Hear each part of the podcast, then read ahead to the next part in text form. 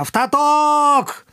はい、えー、先ほどですね、有吉弘之のサンデーナイトドリームは終わりまして、スタジオには私、デンジャラス安田と作家の高井さんがいらっしゃいます。よろしくお願いしまよろしくおす。願いします。えー、ということで、新コーナーのプレゼン、まあ、プレゼンと言いますか、まあ、ね、あの、言い合いみたいな感じになってしまいましたけれども、えー、まあ、あ一応、まあ、今日は5個、5個だけ、えーコーナーを、プレゼンみたいな形で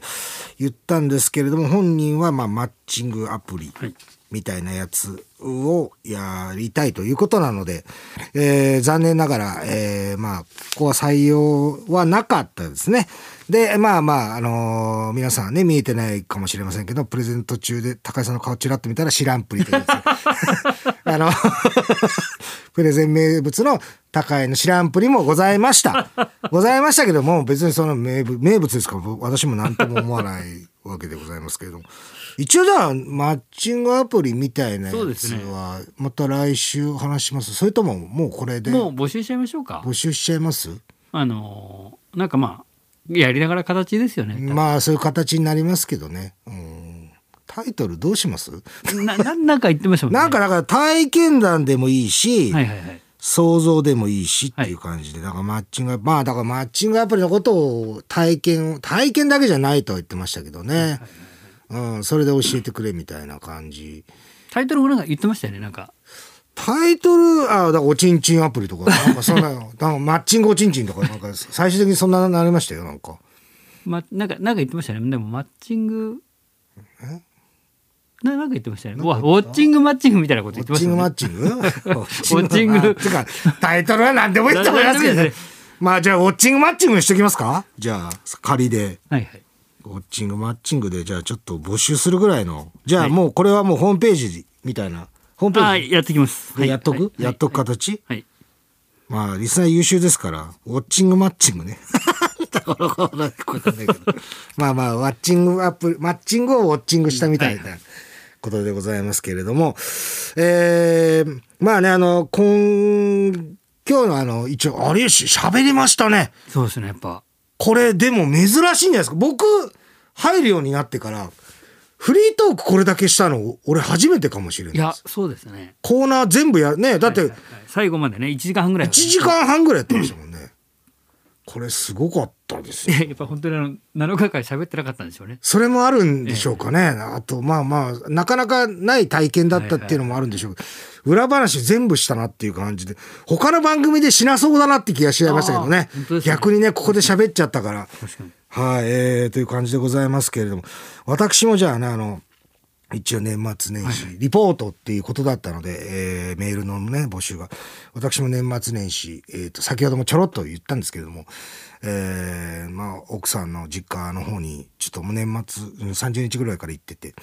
で、えーまあ、年明けに2日、3日に仕事あったんで、2日、あ、3日に帰ってきたんですね。で、あのーまあ、ちょっと、ゴミがほらね、あのーバーッと帰ってくると、買い物ちょっとしたとかなって、もろもろこう、出て、出たんで。で、あの、うちはあの、あの、ゴミ、まあ、で3日だとまだ出せないんで、一応1階の僕の部屋のところの、えーベランダの方に、えー置いとくんですよ。大体、あの、燃えるゴミとか置いとくんですけども、そこを上げた時にですね、えーカラスにバラバラにされてるっていうんですね。生ゴミが散乱してるっていうですね。もう本当にあの絵面、の、なんですかね、万引きにあった、万引きじゃないの。えっ、と、なんだろう、空き巣にあった人が、ああいうからわーって散策してる。いや、だから本当空き、一緒に空き巣いいじゃないよなと思って、すっごいもうショックでなんか知んないけど、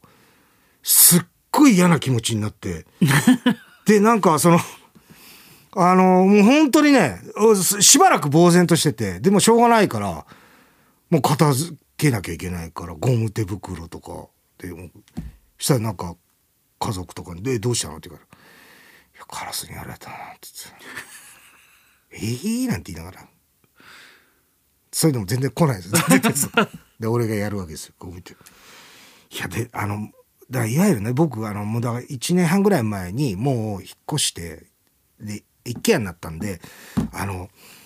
前みたいに集合、ゴミ集、集合のところ、集積所みたいなのがないんですよ。はいはいだから本当に個人でやんなきゃいけなくて。で、やっぱり家の前にで、で、一回引っ越してばっかりで、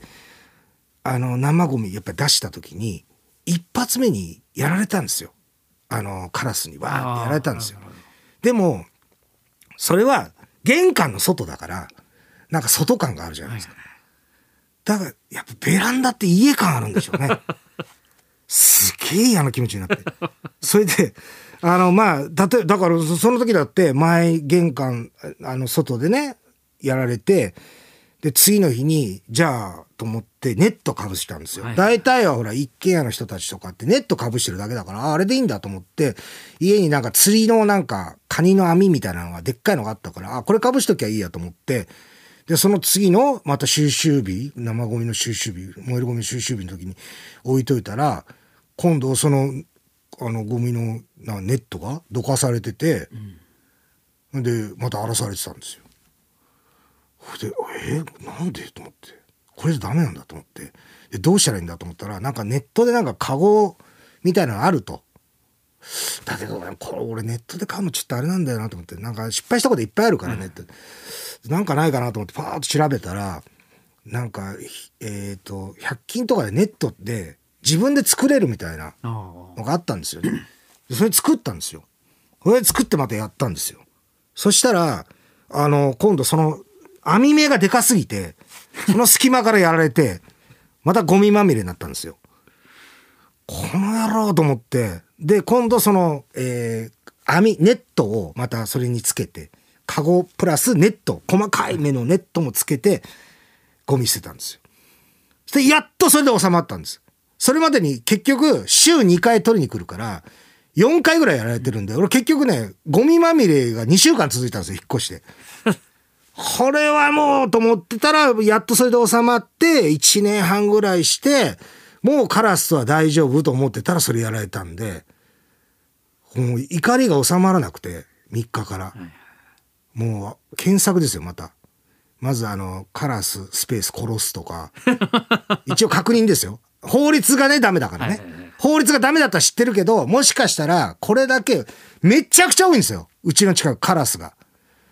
めちゃくちゃ多いんで、もうもしかしたら東京都だけでも、小池都知事がなんか、クカラスになんかされたら、復讐してもいいみたいな、その条例でもあんのかなと思って、